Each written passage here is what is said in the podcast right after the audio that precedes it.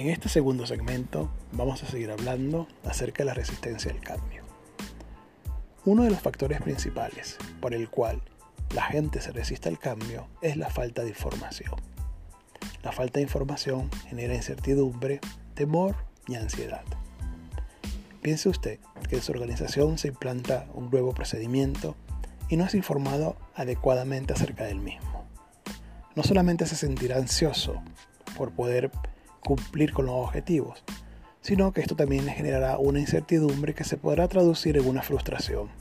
Esto hará que usted se defienda resistiéndose a ese procedimiento, resistiendo a la implantación del mismo, o sea, resistiéndose al cambio. Entonces, la información es fundamental para que la gente disminuya el temor, la ansiedad y la incertidumbre. Cuando se cuenta con información, el cambio es mucho más fácil de implantar.